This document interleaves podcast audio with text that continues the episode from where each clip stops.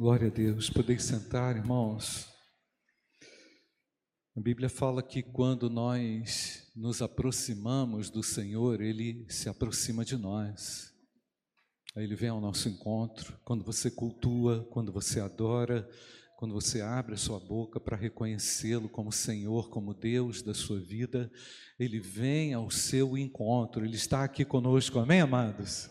Nós vamos dedicar ao Senhor os nossos dízimos, as nossas ofertas. Nós não podemos fazer isso para não nos movimentarmos aqui, mas o gasofilácio está ali atrás. Logo após esse culto, você pode dedicar ali o seu dízimo. Ou também, é, nós informamos também as nossas contas, como fazemos sempre. Aí ah, acho que o Mateus vai colocar aí, e você vai ter disponibilidade também de acessar através, dedicando o seu dízimo através do, de depósitos bancários.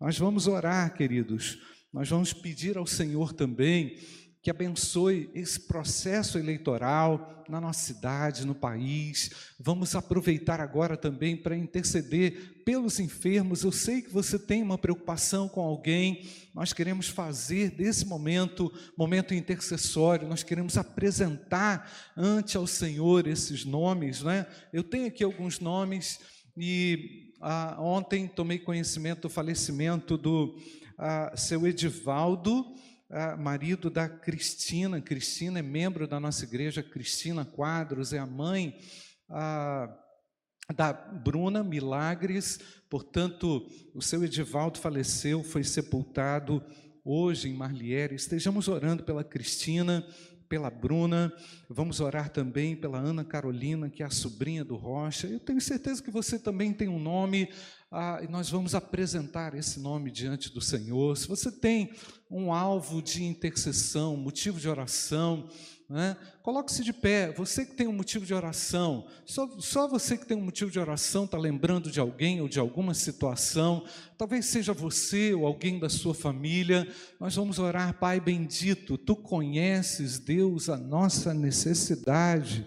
Tu és o Deus da minha salvação, em ti há refúgio, em ti há descanso, em ti há paz, Senhor. Que toda consolação recaia sobre os enlutados, e agora nós nos lembramos especificamente da irmã Cristina, que tu alcances a sua vida nessa hora e abençoe, Pai, a todos quantos aqui colocam também, apresentam suas preocupações diante de ti, as eleições municipais, que tu tragas tranquilidade, ó Deus, à nossa cidade, que a paz de Deus seja notória nos nossos arraiais, Pai. Nós queremos, Deus, que o povo de Deus seja também comunicador dessa paz, sejamos comunicadores da tua paz, Senhor. Obrigado pela tua palavra, por esse momento quando nós podemos aqui renovar a nossa confiança em algo muito específico da nossa existência, alguém, um amigo, a nós mesmos, um parente, um filho. Ó Deus, que tu estendas a tua mão para abençoar, Pai. Nós acreditamos no poder restaurador do Senhor. Nós acreditamos, ó Pai, que podemos caminhar mais uma milha contigo, Deus, ao nosso lado. Portanto, muito obrigado. Nós renovamos a nossa fé, a nossa confiança no teu nome nessa hora e dedicamos aqui também dízimos, ofertas, ofertas missionárias, tudo para o engrandecimento do teu nome, Pai. Nós te agradecemos, Pai. Nós te adoramos, Senhor. Nós te exaltamos em nome de Jesus. Amém. Amém e amém. Glória a Deus. Podeis sentar, irmãos.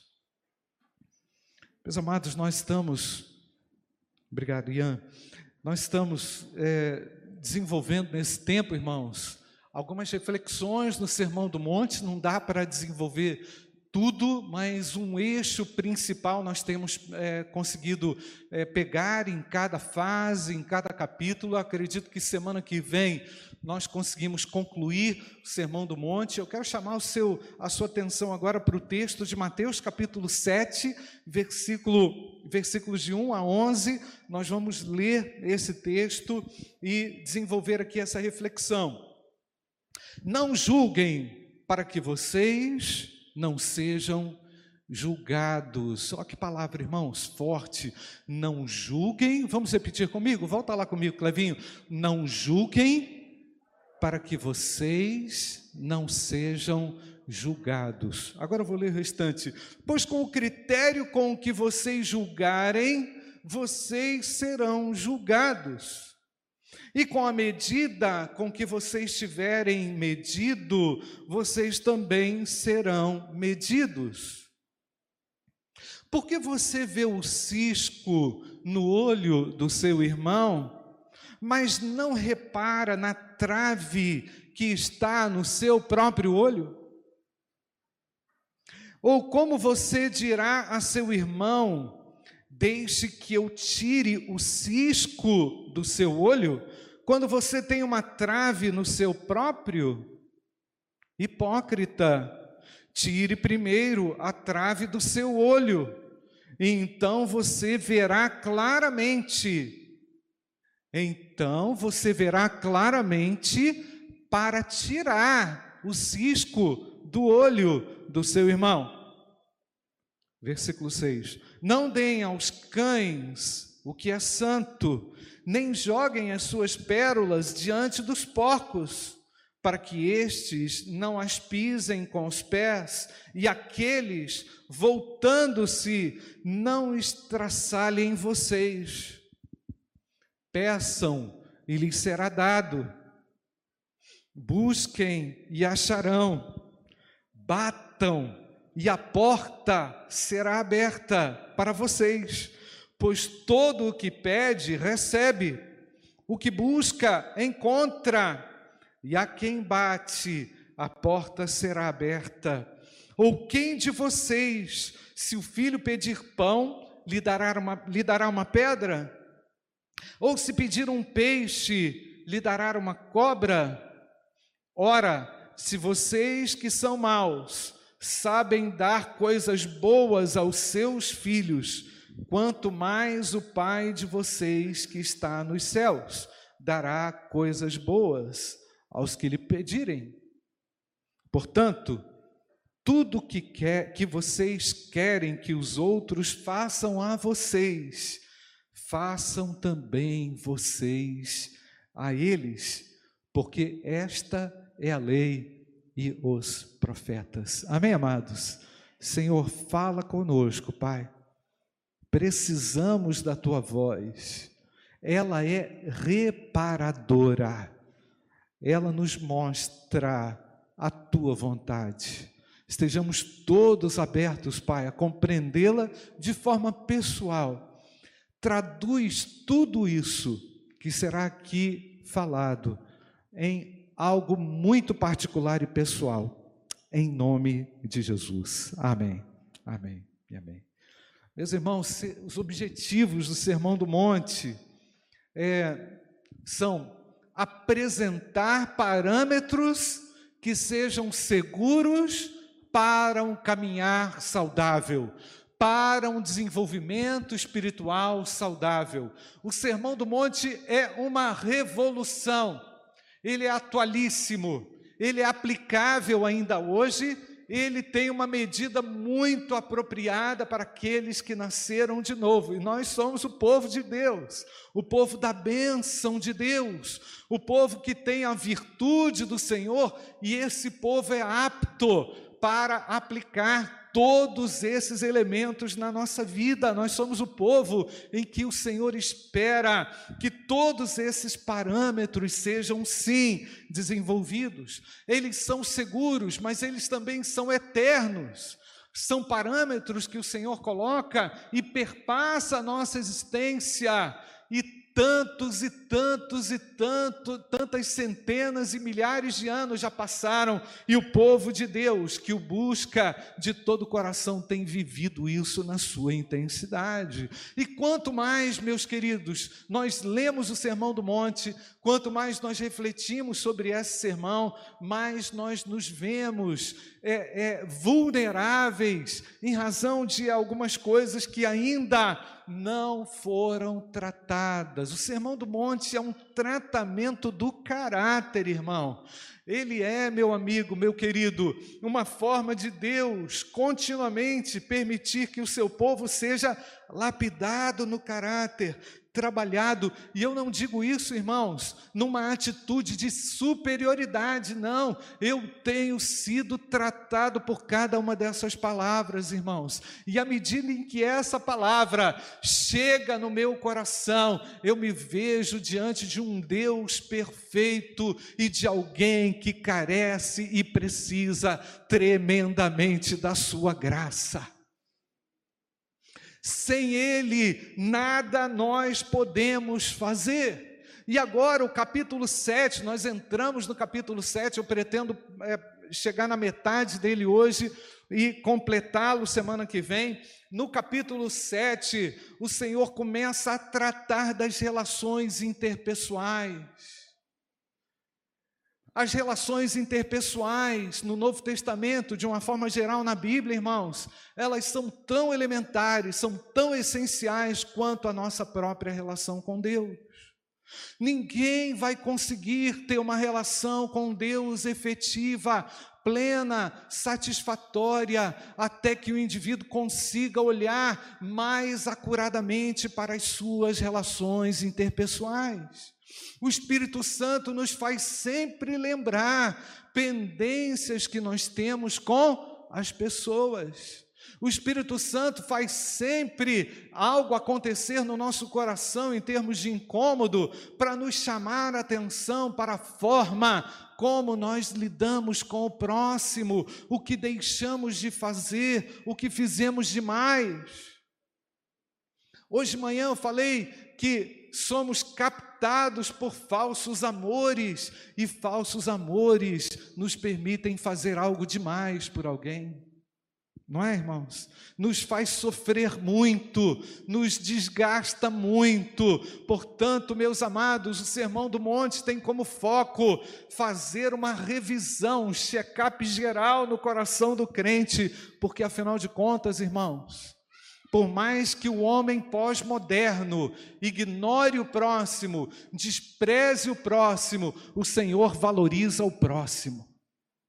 O nosso Deus nos faz, nos coloca com olhares acurados, cuidadosos em favor do nosso próximo.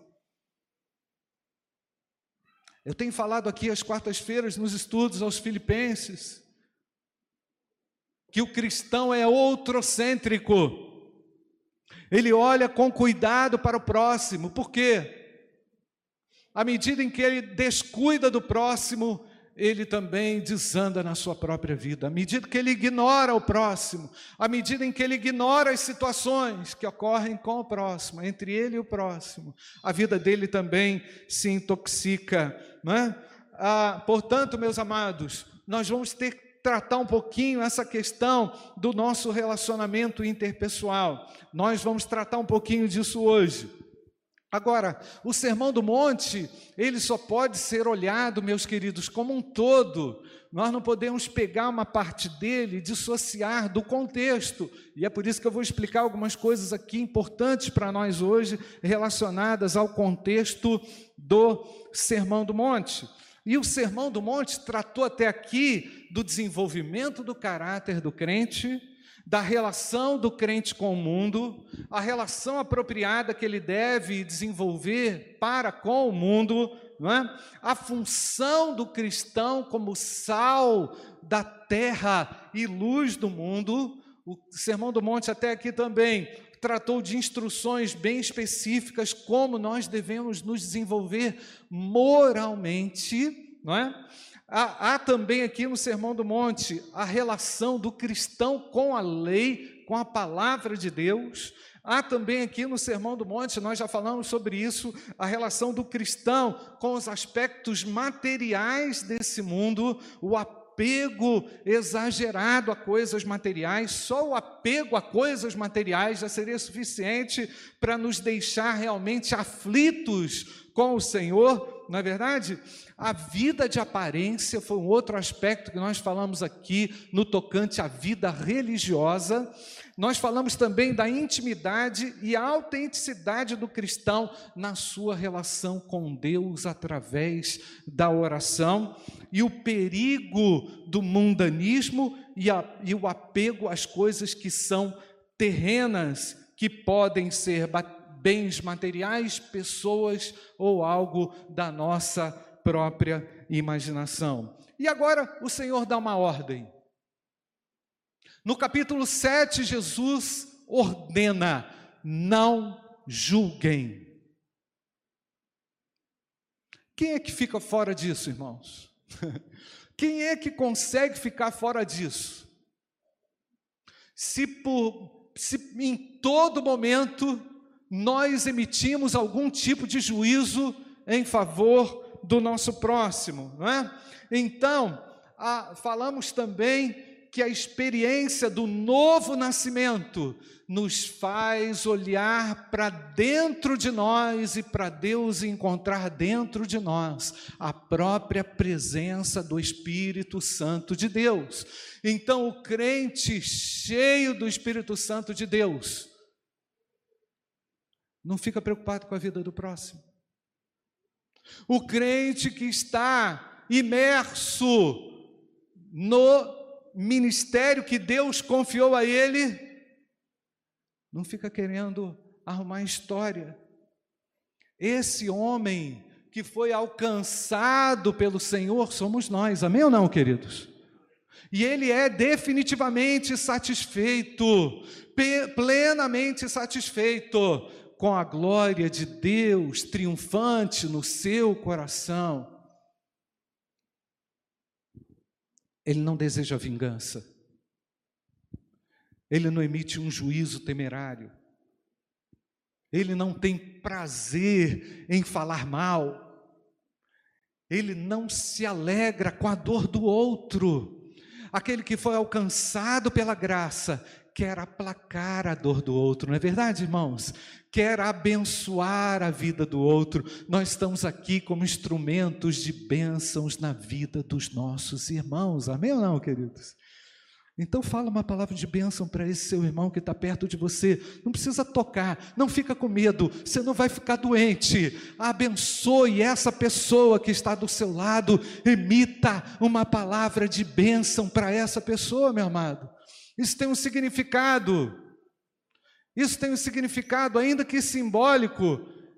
Ele representa o nosso desejo de ver o outro crescer, de ver o outro prosperar. Portanto, o cristão, meu amado, meus amados, deve andar por toda a sua peregrinação aqui na terra com esse propósito saudável, firmado na sua identidade. Portanto, vivo não mais eu, mas Cristo vive em mim.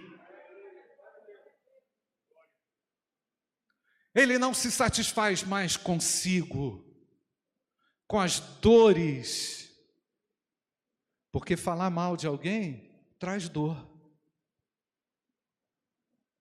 emitir um juízo sem você entender o contexto é muito ruim.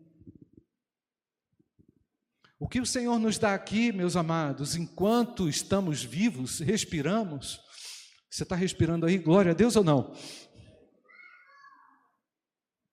Lá em casa a Débora fez um café hoje de tarde, e aí falou assim: Nossa, o café ficou cheiroso. Aí eu falei assim: Não estou sentindo cheiro de nada. Aí eu falei assim: Será que eu estou doente? Aí eu fui lá abrir o negócio. Ah, não, estou sentindo. Enquanto estamos vivos, meus amados, Nós estamos aqui para servir ao Senhor. Amém, irmãos? Para sermos úteis ao próximo. Portanto, meu querido, presta atenção comigo. Você que está ligado aqui comigo. Por que, que você está falando? Emitindo juízo de alguém. E mais, nós não podemos nos esquecer, enquanto vivermos, estamos a caminho e no caminho para nos encontrarmos com o Senhor. Ninguém vai ficar livre desse momento do encontro com o Senhor. Aliás, é isso que nós queremos. Você quer isso ou não, irmãos? Você quer encontrar com o Senhor ou não, irmãos? Nós vamos ter que nos encontrar com Ele. Eu vou me encontrar com Deus. E como eu falei de manhã, repito, eu vou prestar contas, eu vou prestar contas a Deus individualmente daquilo que Ele colocou nas minhas mãos. Eu vou prestar contas. Pode anotar aí, eu vou prestar conta. Ainda bem que eu não estou sozinho. Olha o que diz o texto, 2 Coríntios capítulo 5, versículo 10. Porque é necessário que todos nós compareçamos. Presta atenção, irmãos.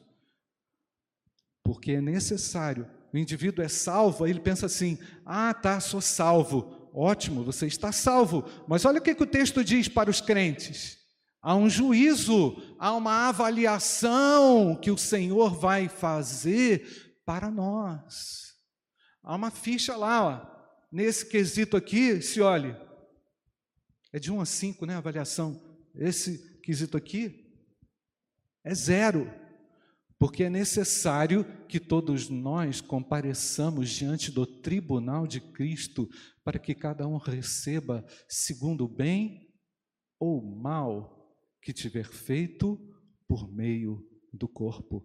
Esse texto, irmãos, não é ameaçador, porque ele pressupõe que o cristão está numa caminhada segura com Deus, se aprimorando a cada dia e buscando a Deus a cada dia, e enquanto ele faz isso de forma honesta, o Senhor vai tendo espaço para trabalhar no coração dele. Amém ou não, queridos? Enquanto ele se autoavalia também diante das situações e circunstâncias, ele cria para Deus uma oportunidade de Deus intervir e libertá-lo de qualquer amarra, de qualquer aprisionamento. Portanto, iremos nos apresentar diante de Deus. Por isso, meus amados, que o Sermão do Monte contém muita doutrina, muito ensino prático e tantos aspectos que tocam todo o conjunto da obra do Antigo Testamento e do Novo Testamento. Tudo que se fala aqui no Sermão do Monte esbarra e perpassa nos demais ensinos dos apóstolos do Novo Testamento. A doutrina do Sermão do Monte é muito profunda e é inesgotável. Nós estamos aqui nessa série de dez mensagens, tentando compreender esse ensino para aplicar a nossa vida, para nos encontrarmos com o Senhor. Por isso nós dizemos: Maranata, hora vem, Senhor Jesus. Eu quero a reforma de Deus na minha vida. Você quer? Diz amém. Portanto, agora o texto nos trata, não julguem, ordem de Jesus.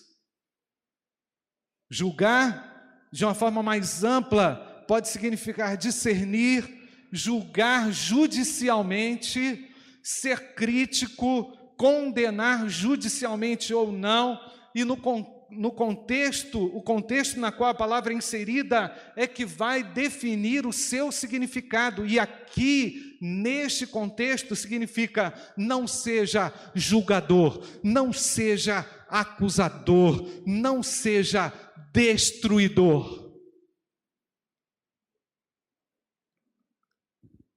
Porque eu não sei se você já percebeu, quando a gente quer emitir, quando a gente quer anular alguém, a gente emite um juízo já para tirar de cabeça. Fulano não presta. Já viu essa conversa? Já viu isso? Fulano de tal não tem jeito. Tem jeito, pois Deus é capaz de transformar todas as coisas.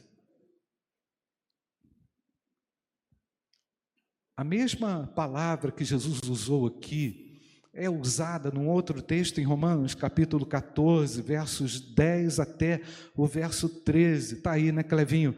Você, porém, que julga o seu irmão, por que julga o seu irmão? O apóstolo Paulo está perguntando. E você, por que despreza o seu irmão? Você está vendo que esse julgamento ele é uma espécie de tipo assim, ó, sai, sai da frente. E por que você despreza o seu irmão? pois todos nós temos de comparecer diante do tribunal de Deus. Para quem que o apóstolo Paulo está falando? Para a igreja, para os crentes. Como está escrito, por minha vida, diz o Senhor, diante de mim se dobrará todo o joelho. Você está feliz ou não? E toda língua dará, dará louvores a Deus. Assim, pois, cada um de nós prestará contas de si mesmo diante de Deus. Portanto, aqui é uma atitude que o apóstolo Paulo está pedindo. Deixemos de julgar uns aos outros. Pelo contrário, tomem a decisão. Olha aqui, gente, presta atenção. Tomem a decisão de não pôr tropeço ou escândalo diante do irmão. Aguenta um instantinho aí, Cleverson. É o seguinte: às vezes o indivíduo tem tanto rancor do outro, sabe o que, que ele faz? Ele faz uma fofoca tão grande, que isso aí já é colocar tropeço, não é verdade? Que ele cria até um dossiê, vira até um escândalo aquele negócio, porque o cara vai lá e pá, detona a vida daquele que Deus pode restaurar. Irmãos, deixa eu falar uma coisa, não vai dar tempo de eu falar isso aqui de eu ampliar isso aqui. A Bíblia diz sim que nós temos a capacidade de avaliar, de julgar, mas não de condenar.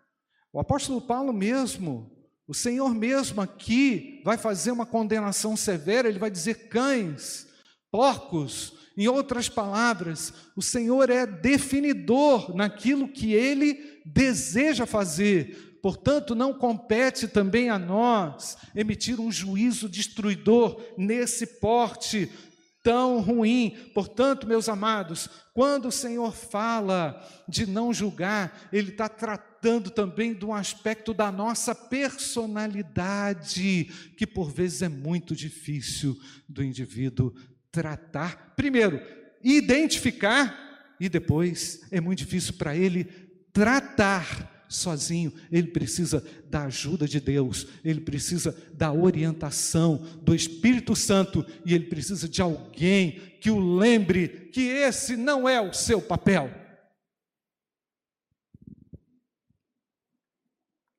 É também verdade, meus irmãos, que às vezes o que o fofoqueiro diz é mentira mal intencionada, não é?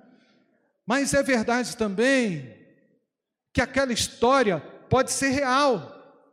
É verdade, pode ser real. Mas o que sempre acontece é que quando a, a fofoca corre e anda entre a família, na igreja, há uma espécie de maldade por trás. Tá certo, irmãos? É isso que Jesus quer condenar e quis condenar entre aqueles que o ouviam. Quem eram que os ouviam? Quem eram aquelas pessoas? Quem lembra, gente? Quem lembra? Eu falei aqui desde o início.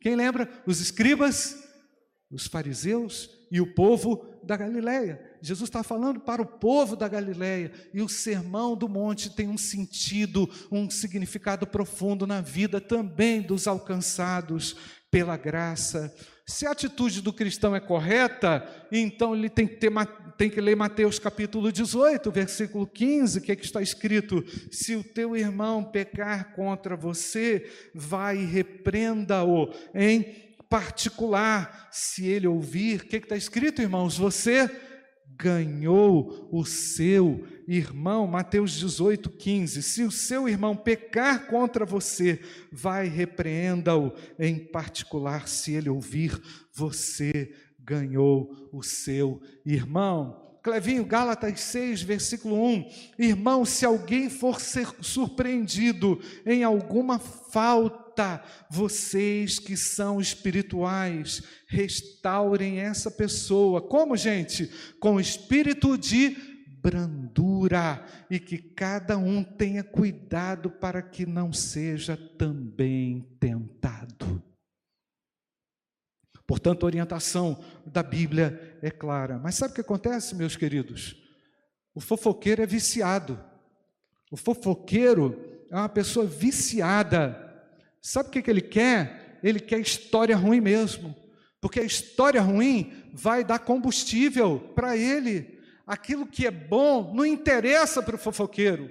A pessoa que está viciada nisso, ela quer a má notícia, ela vai propagar a má notícia, mas nós repreendemos isso em nome de Jesus, amém, queridos? Nós entendemos que esse espírito hipercrítico, ele ultrapassa todo o limite do bom senso, e esse espírito hipercrítico, ele é alimentado através das fake news, as boas notícias não interessam.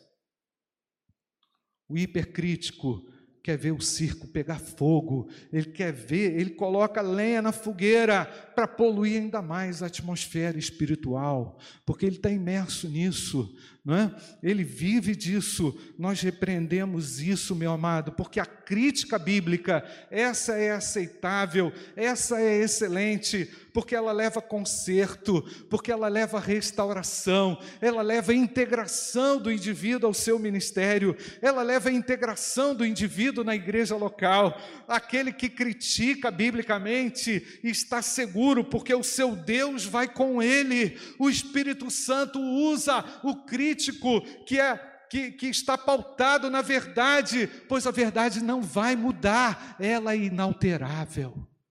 E Deus quer usar você, a mim, na construção, não para derrubar ninguém, não é? A crítica e o julgamento que a Bíblia nos ensina é com a finalidade de proteger, de cuidar, de reparar, de melhorar e de fazer algo ainda mais belo. Glória a Deus. Eu vejo pelo menos quatro problemas, vou citar aqui rapidamente, nesse comportamento hipercrítico. O comportamento hipercrítico demonstra a justiça própria algo humano, exclui-se nesse caso a justiça de Deus. Deus está querendo entrar com a graça, mas para ele não tem mais graça, não dá mais oportunidade. Então ele se coloca como justi é, justiceiro, né?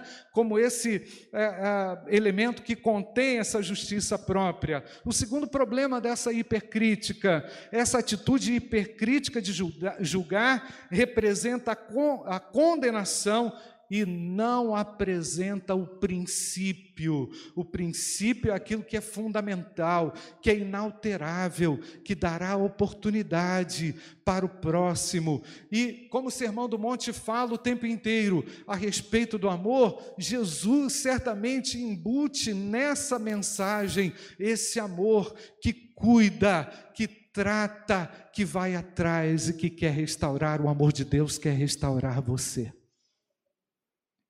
O amor de Deus pode restaurar você, pode dar a você a paciência que você já perdeu com alguém. O amor de Deus pode dar a você o sentido que você precisa na situação em que você está inserido.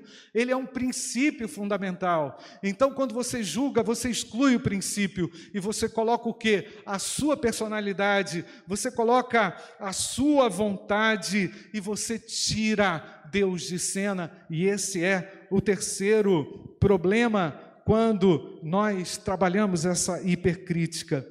E outro problema, o quarto problema, esse espírito hipercrítico nunca investiga as razões, nunca vai atrás dos motivos da pessoa. O que ele quer? Que é apenas um fato, para ele poder comentar, para ele poder encontrar algo que de repente não é nem da alçada dele e nem ele vai conseguir resolver. Então, só nesse ponto aqui, Jesus já atribui um peso.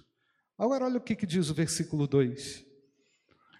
Mateus capítulo 7, versículo 2. pois com o critério com que vocês julgarem. O que está escrito, irmãos? Vocês serão o quê? Julgados. E com a medida, aquela medida que vocês tiverem medido, vocês também serão medidos. Então, com essa fala, o Senhor Jesus pode aqui perfeitamente dizer que nós, com a nossa hipercrítica, atrairemos para nós também coisas más. Com a nossa hipercrítica obstinada, nós vamos de alguma forma receber um troco. Mas pode ser também, nesse texto, que Jesus está falando de algo relacionado na eternidade. Na verdade, foi isso, é isso que está relacionado às bem-aventuranças, quando diz: Bem-aventurados os misericordiosos, pois eles alcançarão o que, irmãos? Misericórdia. Jesus está querendo dizer que não há julgamento feito mal intencionado que não repercuta de uma maneira negativa na sua vida, no seu relacionamento interpessoal e também no seu relacionamento com Deus. A crítica constrói, a hipercrítica é uma espécie de maldição, não é, irmãos? É um negócio desgastante. Você não consegue encontrar uma forma de solucionar o problema. Quando a hipercrítica entra no jogo do nosso coração, nós nos sentimos como sozinhos, pois Deus não vem conosco nesse contexto. Deus não se agrada desse contexto. Precisamos deixar, irmãos, todo julgamento nas mãos de Deus.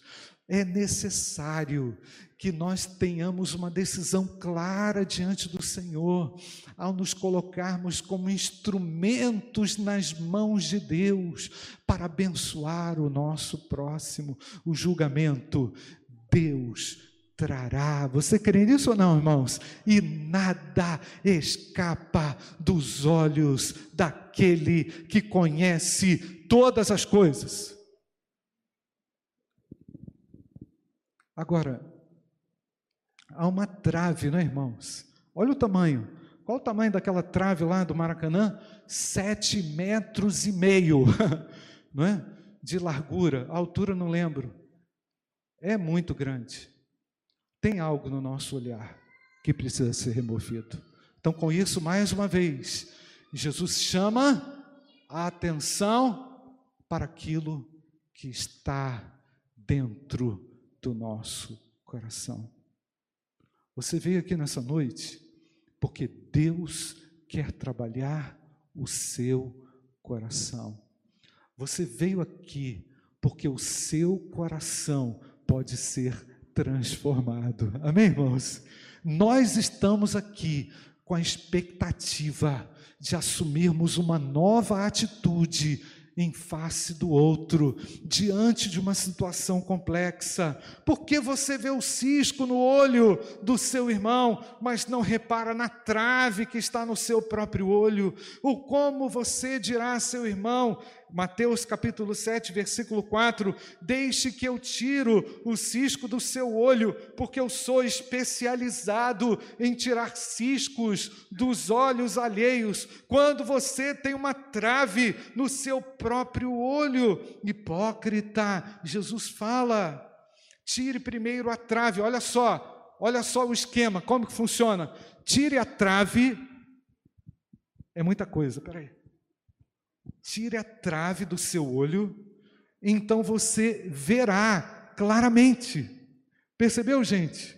Nós só vamos enxergar claramente quando tivermos uma atitude para conosco. Quando eu conseguir tirar, aí eu vou conseguir ver e serei uma bênção para o meu irmão. Amém, irmãos? E quando a gente conseguir tirar, e significa que um espinho será removido da nossa alma, uma angústia será removida da nossa alma, e nós conseguimos ver com os olhos de Deus. O Senhor está dizendo: você precisa ser tratado primeiro. Precisamos ser tratados primeiramente, antes de querer ajudar o próximo. Você verá claramente, versículo, versículo 5, você verá claramente para tirar o cisco do olho do seu irmão. Há um caminho para a libertação desse mal.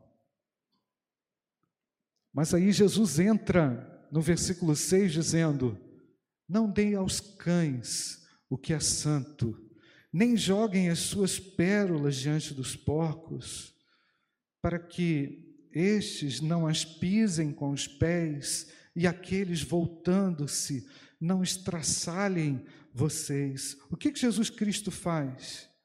Ele está dizendo, meus amados, aqui usando a figura de animais, aliás, Jesus usou animais de muitas formas para exemplificar. Ele chamou, por exemplo, Herodes de raposa, ele chamou os fariseus de serpentes, e agora Jesus Cristo diz que há cães no mundo que são pessoas que simplesmente não conseguem apreciar o valor das coisas espirituais.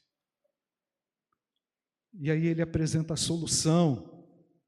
Está aí, no versículo seguinte, no versículo 7. Peçam e lhes será dado, busquem e acharão, batam e a porta será aberta para você, pois todo que pede recebe, e o que busca, que está escrito, irmãos, encontra, e a quem bate a porta será aberta. Irmãos, tem duas orações no Sermão do Monte. Aquela primeira que nós já falamos, que é a oração modelo, e esse incentivo à oração aqui. Agora, esse incentivo à oração aqui está perfeitamente relacionado com esse contexto de julgamento.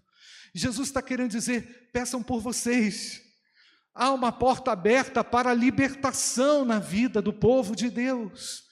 Não há portas fechadas quando você se debruça na oração e você pede, Senhor, miserável homem que eu sou, eu preciso do teu reparo, meu Deus. Jesus está querendo dizer que não há portas fechadas para aqueles que se arrependem. Jesus traz uma esperança para nós, amém, queridos? O Senhor abre uma porta para mim.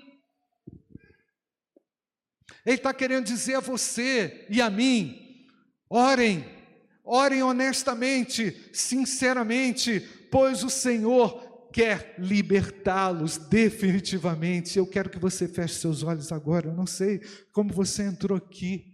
Eu não sei de que forma você chega aqui, mas o objetivo do Sermão do Monte é tratar a alma, tratar o coração, quer estabelecer parâmetros seguros para que a nossa vida caminhe, para que você não fique parado. Deus tem um desenvolvimento espiritual para você, o Senhor tem algo grandioso para você, há uma porta que se abre diante de você, e se de repente, eu não sei, você tem o mau hábito de julgar alguém, de repente você tem o hábito de atrair mais notícias para você, você é alguém que luta com esse problema há alguns anos ou algum tempo, o Senhor quer trazer restauração. Eu quero dizer, há uma porta aberta.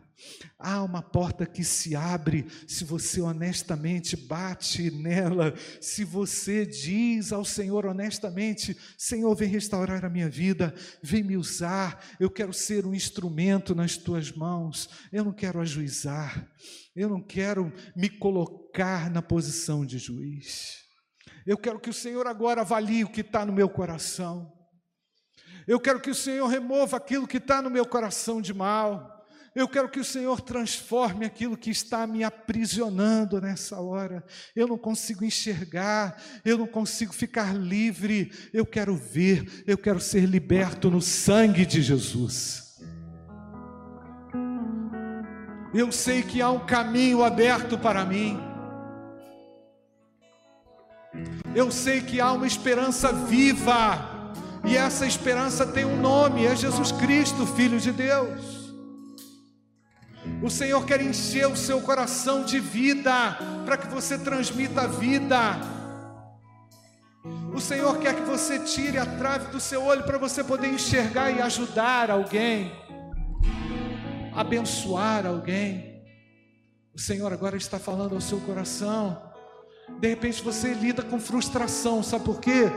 Julgar é frustrante, gente. Você não resolve o problema de ninguém. E você traz amargura, você traz desesperança para si, sabe? É como se não houvesse, é como se Deus não pudesse mais atuar. É como se Deus fosse limitado e ele não é. Ele não tem limites. Ele é Deus. Ele pode todas as coisas. Ele pode restaurar a sua sorte. Ele pode restaurar você.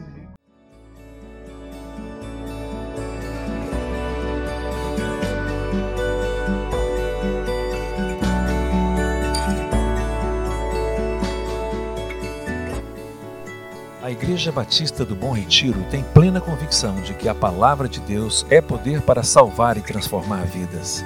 Nosso desejo é que essa mensagem tenha alcançado seu coração. Para saber mais sobre quem somos e em quem acreditamos, acesse ibbrpatinga.com.br.